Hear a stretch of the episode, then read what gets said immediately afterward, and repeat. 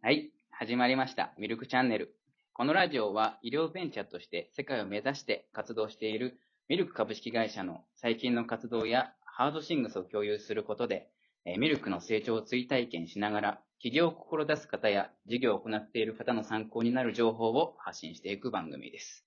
えー本日は第3回ということで、お相手は代表の中谷大輝と、CFO の内藤誠也でお送りさせていただきます。よろしくお願いします。今回のテーマは、えーモチベーションということで、まあ、話していこうと思うんですけれども、中谷さんは、やっぱり、モチベーションから全て始まってると思うんですけど、モチベーションは大事ですよね、ベンチャーにとって。まあ、その、実際、誰にやれとか、はい。こう、こうしろって言われるわけじゃないので、もう自分たちで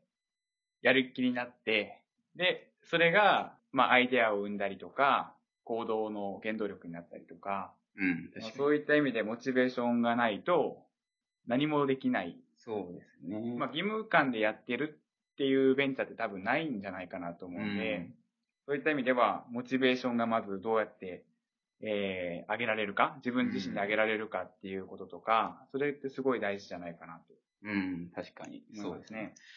中谷さんはモチベーションをこう上げないといけないっていう時にはどういうふうにして上げようとしたりとかしてるんですかね？なんかモチベーションを上げないといけないっていうことってあんまり考えたことないんですけど、あの、下がらないようにしないといけないっていうのは結構考えああ、なるほど。例えば、どういうふうな？だからなんかあの、モチベーションが下がるときって、例えば、なんかこう、楽しくないうん。話とか、楽しくない、まあ、ことを、まあ、しないといけないとかですね。はい。なんかそういう、えー例えばなんか書類作成いっぱいしないといけないとか、はいあのーまあ、なんだろう、技術がいっぱい迫ってきててうん、それに対応しないといけないとか、まあ実際、そういうことって、あの、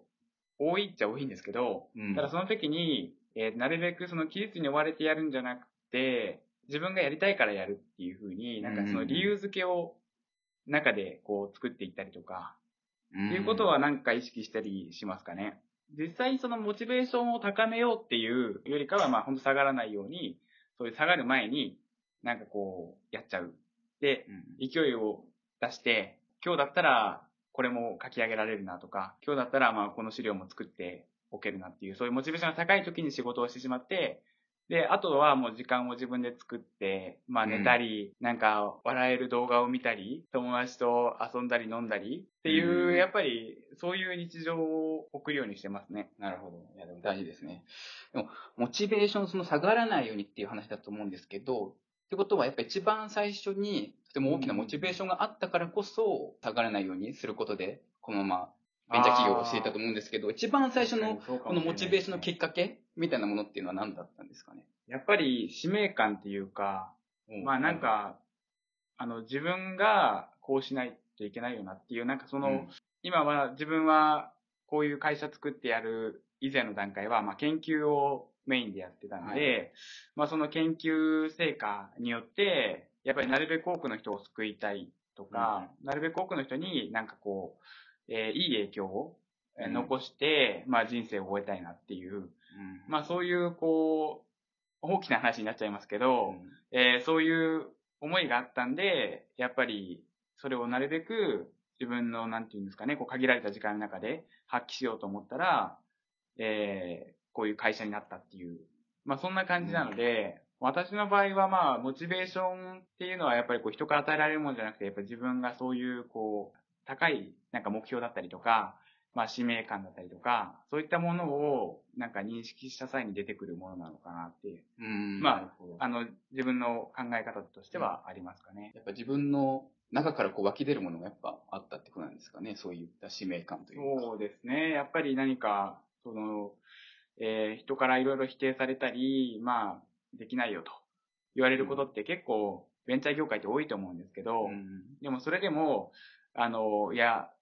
やれるかやれないかじゃなくてやるんだみたいな、そういうスピリットっていうかね、あの、それはやっぱりみんな、あの、ベンチャー業界の人って持ってるんじゃないかなと思いますし、うんまあ、内藤さんもこうやって、あの、ミルクに就職されて、はい。えっ、と、もう就就職前からもう3年近く、これまでそうですね。一緒にやってきてるわけですけど、内藤さんの方もやっぱりそういうモチベーションがあって多分参画されてるんじゃないかなと思います。そうですね。一応、自分が最初入った時は、うん。大学の研究室の、まあ、ゼミ配属の時にですね、あの、自分が入ろうと思っていたゼミの先生がちょっと辞められちゃって、でう、ん。仕方ないから、え昔入っていたサークルの所属の、うん。あの、その、担当していた先生のところのゼミがあったので、まあそこに、入らせてもらって、なんとなく過ごせればいいかなと思って、うん。えー入ったんですけど、その時に、ゼミのその先生と面談があって、でそこでしこたま怒られまして、ああ、どういうふうに、これ。まあの、あまりイメージができないんですけどそうです。ね。まあ、まあ、要は、君は覚悟ができていないと。それこそ先ほど言った、中谷さんの言った使命感じゃないですけど、あまりにもそのし使命感というか、うんえうん、正しい思いが、まあそこに君にはないんじゃないかというふうに言われまして、一週間あげるから考え直してこいっていうふうに言われまして、へで、まあ、それで一週間自分の中で、まあ内省の時間といいますか、ーうん。自分のことを思い出したりとかして、、まあいろいろ考えたときに、まあ大学に入ったときに、えー僕は理系なんですけど、でも経営についてちょっと興味があって、まあ、経営ができる理系人材ってすごいいいよなと思って、うん。という魅力を感じて、大学にちょっと入らせていただいたっていうのがあったので、でもその気持ちっていうのはすごい自分の中で忘れていた、えー気持ちだったので、それを思い出して、で、その一週間後ですね、あの、ゼミの先生にお話しさせていただいて、で、そしたらちょうど、その中谷さんの、うんあのまあ、アンサーという事業があるよと、えー、癌を識別する装置を今作ってるんだけど、みたいな。うん話をちょうど聞きまして、もしよかったら、じゃあ入ってみればというような形で、一番最初、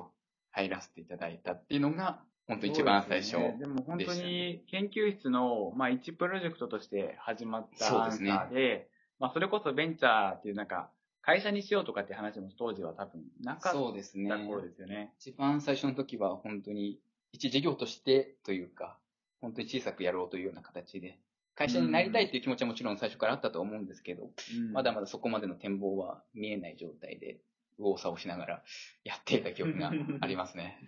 でその後と言いますか、まあ、実際あの、内藤さんが入っていただいたタイミングで、はいえっと、他にも2名ほど、そうですね。あの、入っていただいたはいメンバーがいて、まあ、それで、あの、4人で、えっと、私含めて4人で、最初あの、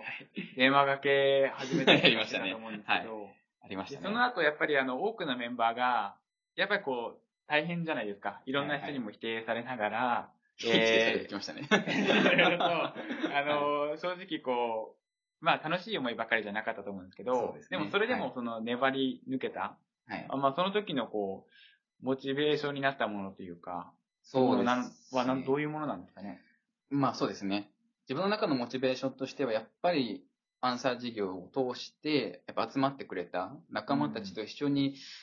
新しいことをやっていくっていうのが、今までにない経験だったので、すごいそれが、まあ楽しかったし、自分の経験としてもすごい非常に大事なものだなというふうに、その時から一応思っていたので、うん、自分がどこまでやれるかわからないですけど、でうんもとりあえずこのアンサー事業を最後まで、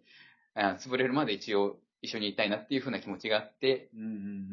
うん。ずっと続けてましたね。いや、最初は本当に潰れるんじゃないかなっていうふうに思った時もあったので、本当に会社が設立する直前が本当に一番やばかったなっていうふうに自分の中では思ってはいるんですけど、ああ、内藤さんもそんな感じだったんですね。そうですね、もう、自分やってるのは、まあ一応 CFO というような形でうん今いるんですけど、まあ元はというか、まあ今もですけど、経理の方を担当しもしているので、うん。もうその時に、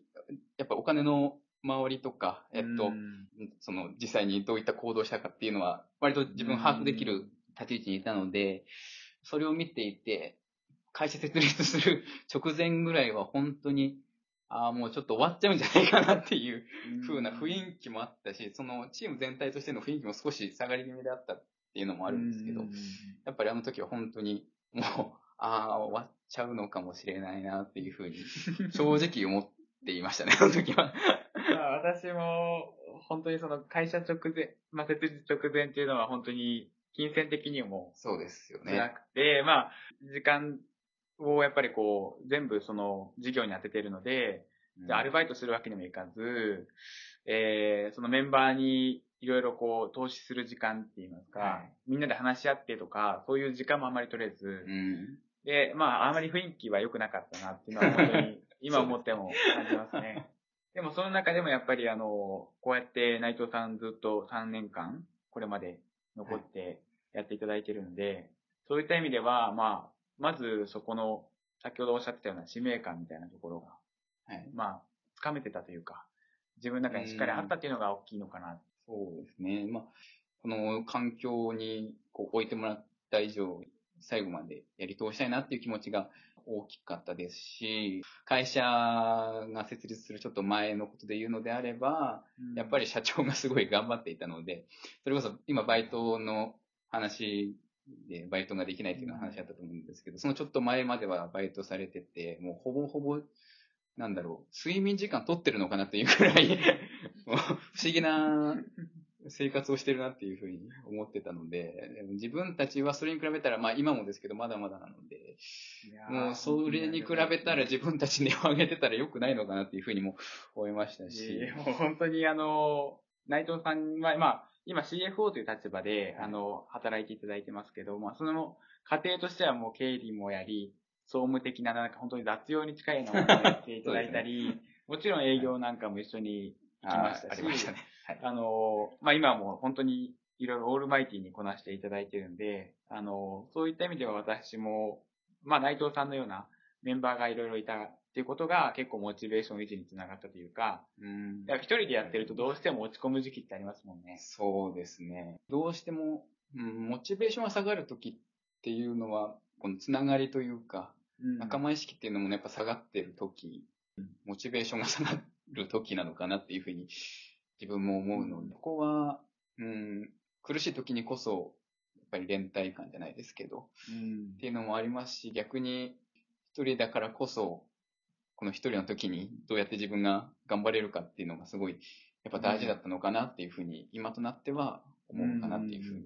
思いますね。はい。そうですね。なんかモチベーションを高めていくっていうよりかは、やはり、モチベーションをどうやって維持していくかみたいな話が、はい。結局は、確かにそうですね。そうなってきてますよね。でやっぱりその、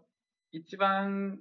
こう、人と会って話してる時っていうのは、結構モチベーション上がりやすいというか、確かにそうですね。まあ私たちも一週間に、まあ2回ほど、全体ではまあミーティングやったり、はいあとまあ実際に、その、こ各個別で、うんあ、の、話す時間一応取ったりとかはしてますけど、まあなんかそういったことって、まあなかなかこう成果にすぐつながるかって言われると分かりづらいですけど、まあ長い目で見てみると、やっぱモチベーション維持にはつながってたのかなっていう。そうですね。まあちょちょっとだけ話違うかもしれないですけど、自分が結構モチベーション下がっている時期に、うん、えっと、モチベーションが戻ったなって思ったのは、ある意味その、えっと、仲間たちももちろんそうなんですけど、外部のところにちょっと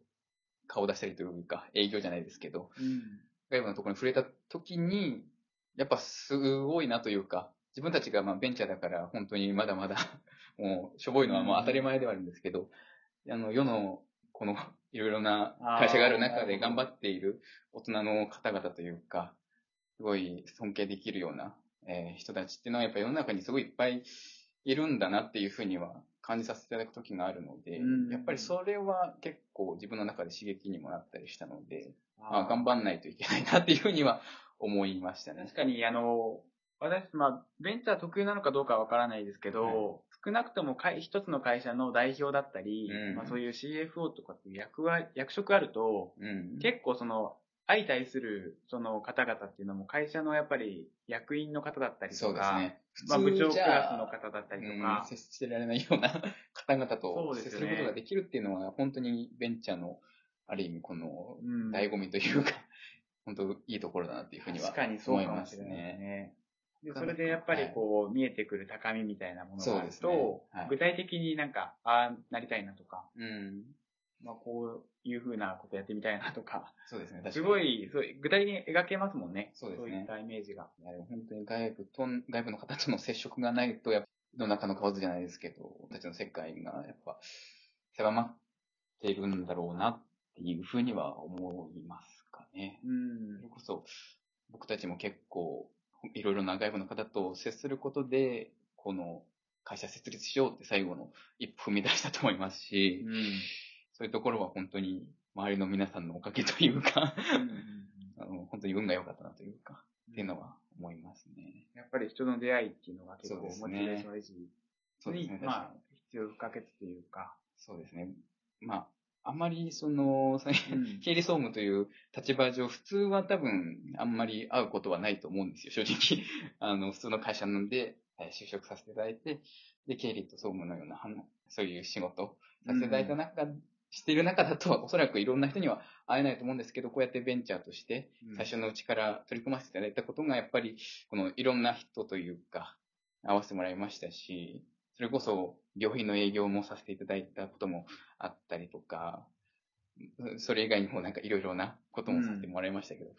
やっぱその経験がやっぱすごいありがたいなというか、うん。こういう経験させてもらったからこそ、うん、もっと頑張んないとなっていうふうには思う自分の中のモチベーションなのかなっていうふうには思いますすね。はいや。っぱりまあ、モチベーションを今後も、あの、なるべく高めながら維持しながらそうですやっね。ていきたいですし、まあ、そのためにはやっぱりより、こう、いい人たちと、と言いますか、本当に成功されている方々と、やっぱりもう少し密にコミュニケーション取ったり、あとはやっぱ仲間内での、本当にこう、時にはバカをしたりとそうですね。はい。なんか新しいことチャレンジしてみたりとか、うんまあそういうなんかこう、新しい風みたいなのがず常にこう吹き続けてるような感じっていうのが大事なんですかね。やっぱりどうしても停滞すると、どうしてもやっぱモチベーション下がってしまうので、うん。モチベーション下がらないように、いろいろな人と流動的にやっぱお会いして、み自分たちを高めていくのが大事なのかなっていうふうに思いますね。そうですね。はいいやー、本当に、モチベーションっていうのをもう少し大事にそうですね。していきたいですね。そうですね。はい。はい。じゃあ、ありがとうございます。ありがとうございます。ありがとうございました。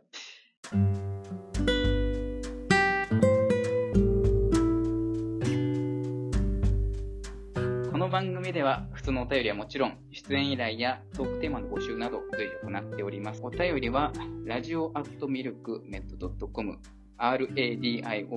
ク milk-med.com ですね。